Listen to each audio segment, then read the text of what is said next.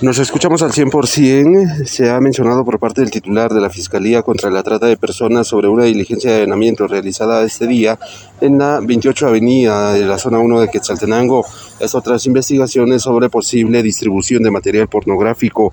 Se espera con ello también que las eh, investigaciones continúen. Esto debido al secuestro de un teléfono celular, según la información preliminar.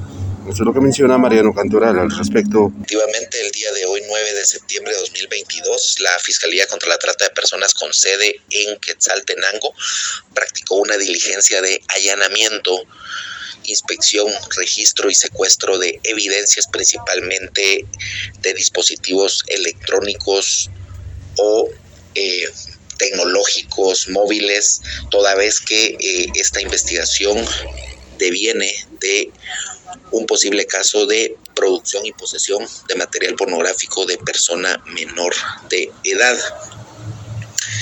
Este allanamiento se practicó en la zona 1 de la ciudad de Quetzaltenango, en la cual participó personal fiscal y personal técnico e informático, siendo el caso que luego de toda la inspección realizada, el registro, el análisis en el lugar, eh, de acuerdo a los objetivos del procedimiento, se localizó un aparato de celular, el cual fue incautado y secuestrado por considerarse que el mismo será de utilidad a la investigación, al cumplimiento de los fines del proceso, a efecto de ahondar en los hechos investigados y determinar fehacientemente la participación de persona o personas vinculadas a los hechos de eh, pornografía de personas menores de edad que originaron el presente expediente.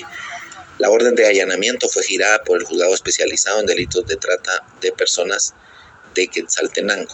Las eh, investigaciones continuarán para establecer si podría girarse una orden de captura contra alguna persona en específico por la posesión de material pornográfico de menores de edad. Pues de formación retorno a cabina, como nos escuchamos.